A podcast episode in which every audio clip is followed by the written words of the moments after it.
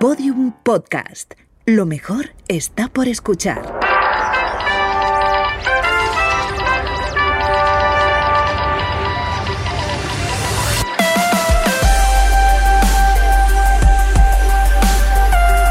Tentación a Medianoche, un podcast que homenajea la radionovela escrita por Rafael Barón en adaptación de su novela homónima y realizada para la cadena Ser en el año 1973.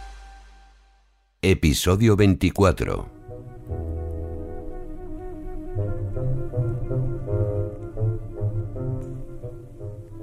José Ramón solía recordar lo difícil que le había resultado unos años antes abordar con su madre el asunto, el problema que tanto le preocupaba. Ahora, solo en su estudio, evocó también por asociación de ideas aquel tiempo, mientras leía muy interesado ciertos párrafos del folleto que le habían enviado, como a otras muchas personas, de la agencia turística. El nuevo producto de la doctora Aslan es una procaína más potencializada, más activa que el anterior con efectos sumamente positivos en el restablecimiento de las funciones intelectuales, en la prevención de la arteriosclerosis y del envejecimiento cerebral.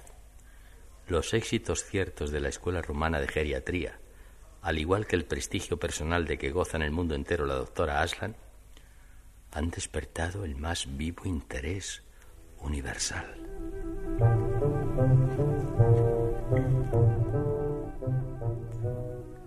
José Ramón interrumpió momentáneamente la lectura para meditar una vez más, buscando la excusa, la justificación o el camino que le hacía falta. No sé cómo hablar de esto con mi madre. Si se lo propongo abiertamente sin ocultarle la razón, lo más probable es que se niegue, aunque solo sea por llevarme la contraria. Tendré que dar un rodeo como aquella vez cuando conseguí que la viese un médico. Pero entonces la excusa, el motivo, fui en principio yo mismo.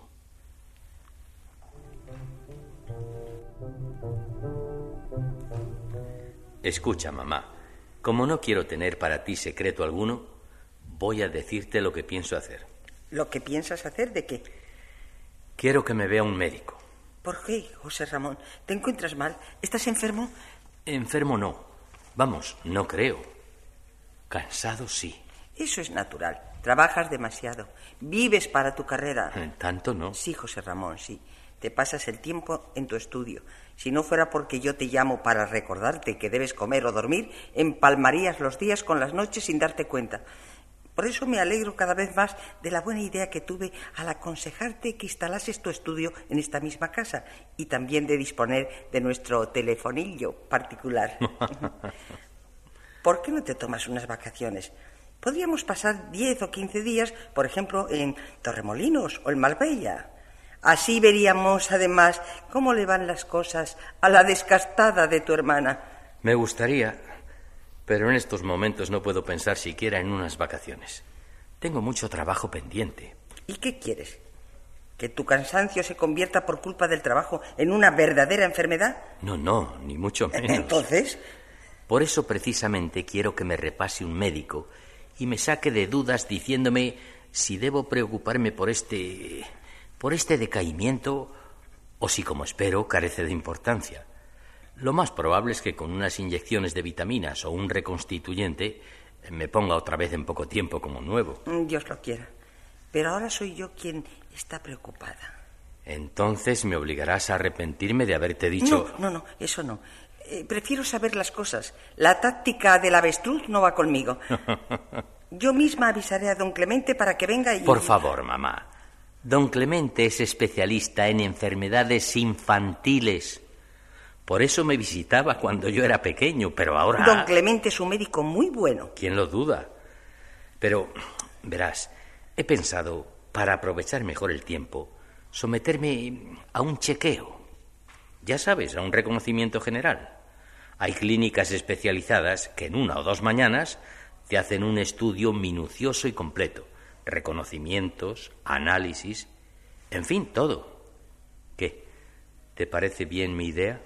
Eh, sí, desde luego. Pero si lo tuyo es simplemente cansancio... ¿Y qué? Al mismo tiempo que descubrimos el porqué de este dichoso cansancio, comprobaré si funciona como es debido todo mi mecanismo. Te invito a acompañarme, ¿quieres? Eh, claro que sí, José Ramón. Estupendo. No te invito también a hacerte un chequeo porque tú no hay más que verte, estás como una rosa. Mm, menuda rosa. Sí, tendrás queja. Vamos a ver, ¿cuánto tiempo hace que no te ve un médico? Uy, siglos. La última vez, figúrate, ¿aún vivía tu padre? Entonces, si se te antojara someterte a un chequeo, el médico te diría, pero señora, usted ¿A qué viene aquí si es la encarnación, la representación de la salud? Te conservas, no hay duda, en plena forma, con un tipo que cualquier maniquí te envidiaría. Mm, sin embargo, ya ves, este tipo, como tú dices, me preocupa. ¿Qué te preocupa? ¿Por qué? Como no sea por miedo a los piropeos callejeros. Calla, tonto. A mi edad. Vaya una edad. Eres mucho más joven que la mayoría de las estrellas de Hollywood. Calla, calla. Piensa, por ejemplo, en Marlene Dietrich, que sigue en activo y dando guerra.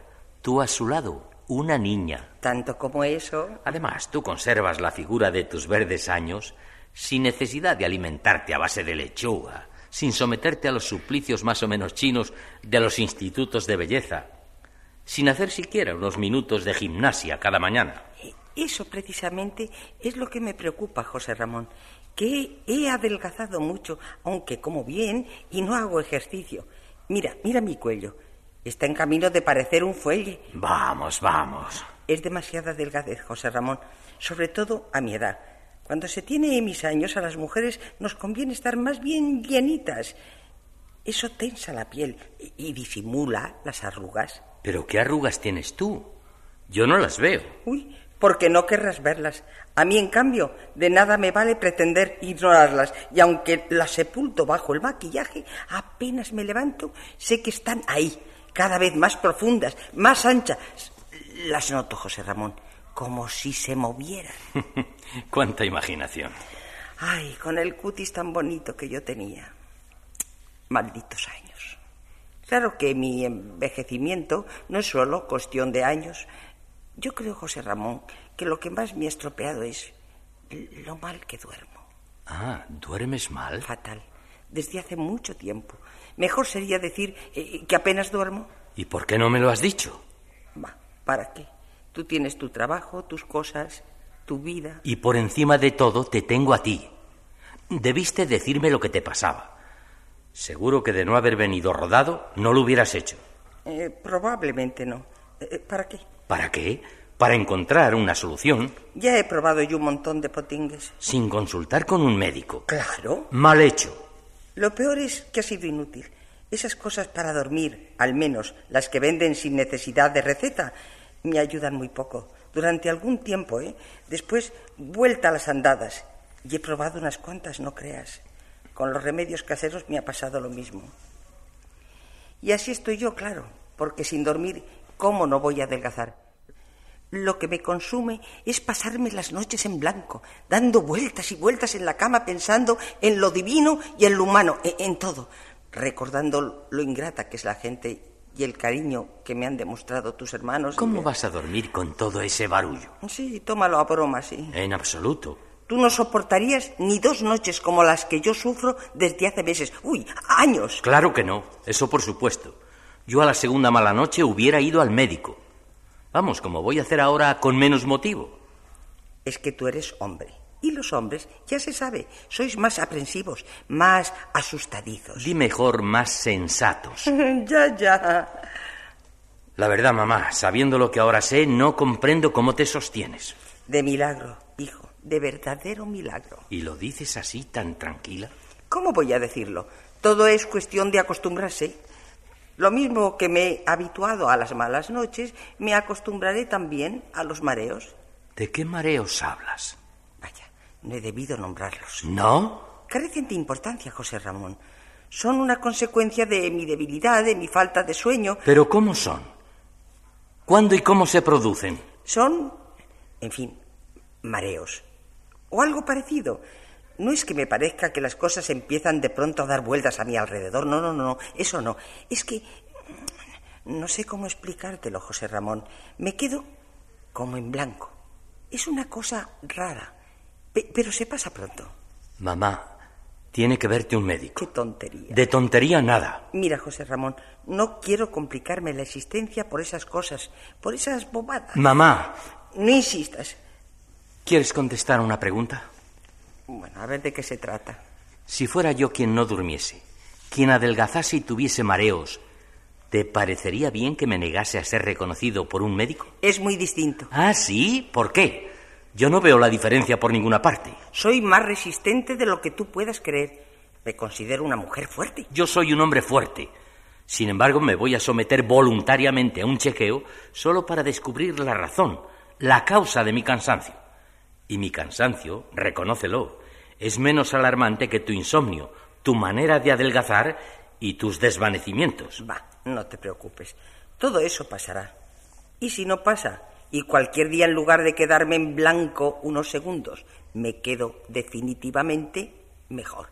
Qué maravilla morir así sin darse cuenta. Mamá, por favor, no hablas en serio. No puedes hablar en serio. ¿Tú crees que no? ¿Y si yo te dijese que ya he redactado por lo que pueda ocurrir mi última voluntad? Mamá. Pues lo he hecho, José Ramón. Lo he hecho. Me gusta prevenir sobre todo tratándose de cosas que después, lógicamente, ya no podré curar, vamos, arreglar. Y como no quiero que mi queridísima nuera y mi no menos queridísimo yerno disfruten y se diviertan el día de mañana con mi dinero, he dispuesto... Mamá, por favor. Olvídate ahora de Marisa y de Antonio. Como si fuera fácil olvidar a semejantes. Hazme caso, te lo ruego. Daniel y Amparo se han casado, viven lejos y, en fin, allá ellos. Piensa en ti y en mí, solo en nosotros. ¿Qué harías? ¿Cómo te sentirías si yo estuviese gravemente enfermo o si sufriera un accidente? Calla, por Dios. Tú eres. Tú eres lo único que tengo. Lo mismo digo yo de ti. Y puesto que estamos solos y vivimos el uno para el otro, los dos tenemos el deber de cuidarnos. Los dos, mamá. Tú también. Entonces, José Ramón, ¿me quieres? ¿De verdad me quieres? Pero has podido dudarlo en alguna ocasión. Te he dado motivo para que lo pensases. No, la verdad es que no lo has dado. Entonces. Pero como tienes ese carácter tan especial, y a veces se diría que te molesto. No, mamá, no es que me molestes. Tú no puedes molestarme, digas lo que digas, hagas lo que hagas. Lo que pasa... En fin, lo que pasa es que algunos días estoy de mal humor disgustado por mi trabajo. Por mi trabajo, ¿comprendes? Porque algún proyecto no ha salido como yo quisiera, por cosas de esas, ¿comprendes? Y yo tengo que sufrir las consecuencias, ¿verdad? Y aguantar tu cara larga y tus silencios, esos silencios que me sacan de quicio, porque los interpreto eh, como, como una acusación. Mamá, mamá, ¿de qué podría yo acusarte? ¿Por qué? En justicia de nada, ya lo sé. Si lo sabes, ¿a qué viene ese empeño en atormentarte, en sufrir como si gozases, pasando malos ratos? Tienes que ser más razonable, más sensata. Y tienes sobre todo que ir al médico. No, eso no. No quiero. Muy bien, en ese caso, renuncio a mi chequeo. No, José Ramón. Y si este cansancio se convierte en algo peor, o si caigo cuando sea gravemente enfermo, seguiré tu ejemplo y me negaré a permitir que me curen. Hijo, no me des disgustos. ¿Y los que tú me das a mí qué? ¿No cuentan? Si te los doy es a pesar mío, sin desearlo. Nada, nada de eso. El que acabas de darme es deliberado. Y todo por testarudez. Porque has dicho de entrada que no querías ir al médico y estás dispuesta a mantenerte en eso sin importarte lo que yo sienta. Bonita manera de vivir el uno para el otro. Está bien, está bien, se acabó. No me riñas más. Puesto que te empeñas, te complaceré, te, daré gusto y dejaré que me hagan un chequeo. ¿De veras? De veras. ¿Qué? ¿Estás contento? Muy contento. Pero aún lo estaré más cuando hayamos comprobado que ninguno de los dos tenemos motivo para preocuparnos por la salud del otro. Entonces, para celebrar el feliz resultado de nuestros respectivos chequeos, nos iremos los dos por ahí de juerga a bailar si quieres. Como una pareja de novios. Como dos amigos, como dos camaradas. Eso es lo que debemos ser, además de una madre y un hijo que se quieren mucho. ¿Pero qué te pasa? ¿Por qué lloras? Porque. Porque soy feliz, hijo mío. Por eso lloro. ¿No lo comprendes? Lloro. Lloro de alegría.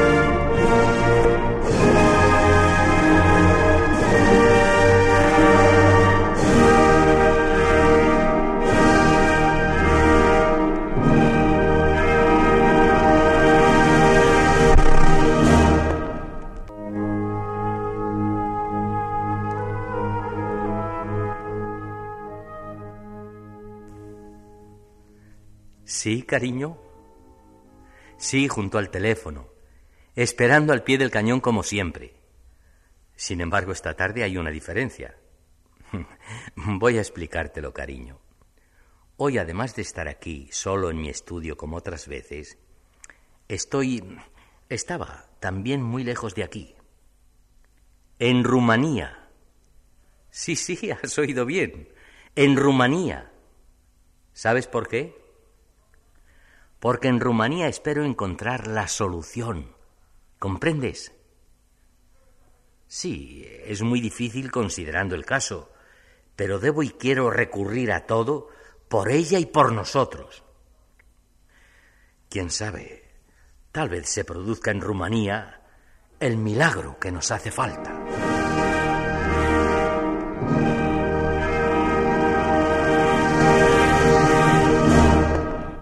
En Tentación a Medianoche han intervenido hoy por orden alfabético María Arias, Luis Durán y Antonio Alfonso Vidal.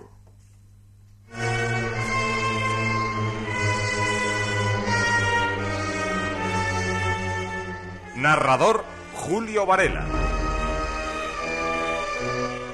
Realización musical Enrique Aroca.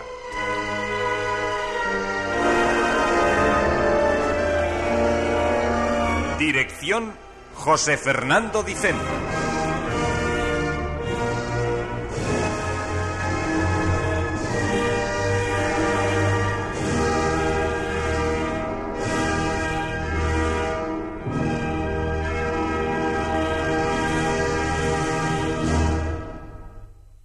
Una superproducción de la cadena Ser para Danone, Fontaneda y Majefesa. Síguenos en Twitter, arroba podiumpodcast y en facebook.com barra podiumpodcast.